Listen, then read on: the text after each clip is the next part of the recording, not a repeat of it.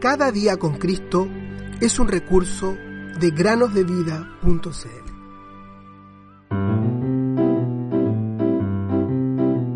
Regocijaos en el Señor siempre. Otra vez digo, regocijaos. Filipenses 4:4 Hola niños y niñas, ¿cómo están? Sean bienvenidos a una nueva meditación en el podcast Cada día con Cristo. Antes de comenzar con el mensaje del día de hoy, queridos niños y niñas, quiero agradecerles por acompañarnos durante todo este año 2020 que pasó. No ha sido un año fácil, ciertamente.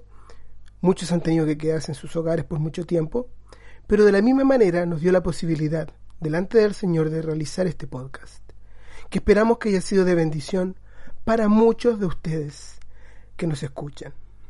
Y también queremos desearles de todo corazón un muy feliz año nuevo, que el Señor les guarde, les bendiga y que puedan crecer cada día más en el conocimiento y en la gracia del Señor Jesús, para que cada día sea con Cristo.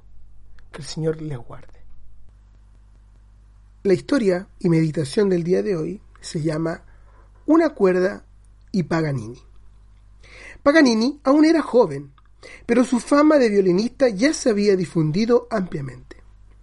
Un día tuvo que dar un concierto ante un público selecto, entre el cual se encontraban las personas más distinguidas de la ciudad y los críticos más eminentes. Unos habían asistido simplemente por curiosidad y otros con la firme intención de detractarlo. El músico ya había ejecutado la mayor parte de su programa, ya había comenzado una nueva pieza, cuando, repentinamente, resonó un siniestro ruido. Se había cortado una cuerda de su violín. El virtuoso músico, frunciendo las cejas, se esforzó por ocultar esa contrariedad y continuó la pieza empleando solamente las tres cuerdas restantes. Poco después saltó una segunda cuerda y entonces se escucharon ásperas murmuraciones. ¿Cómo pudo haberse presentado ante una sala tan respetable sin haberse asegurado de que su instrumento estuviera en las condiciones requeridas?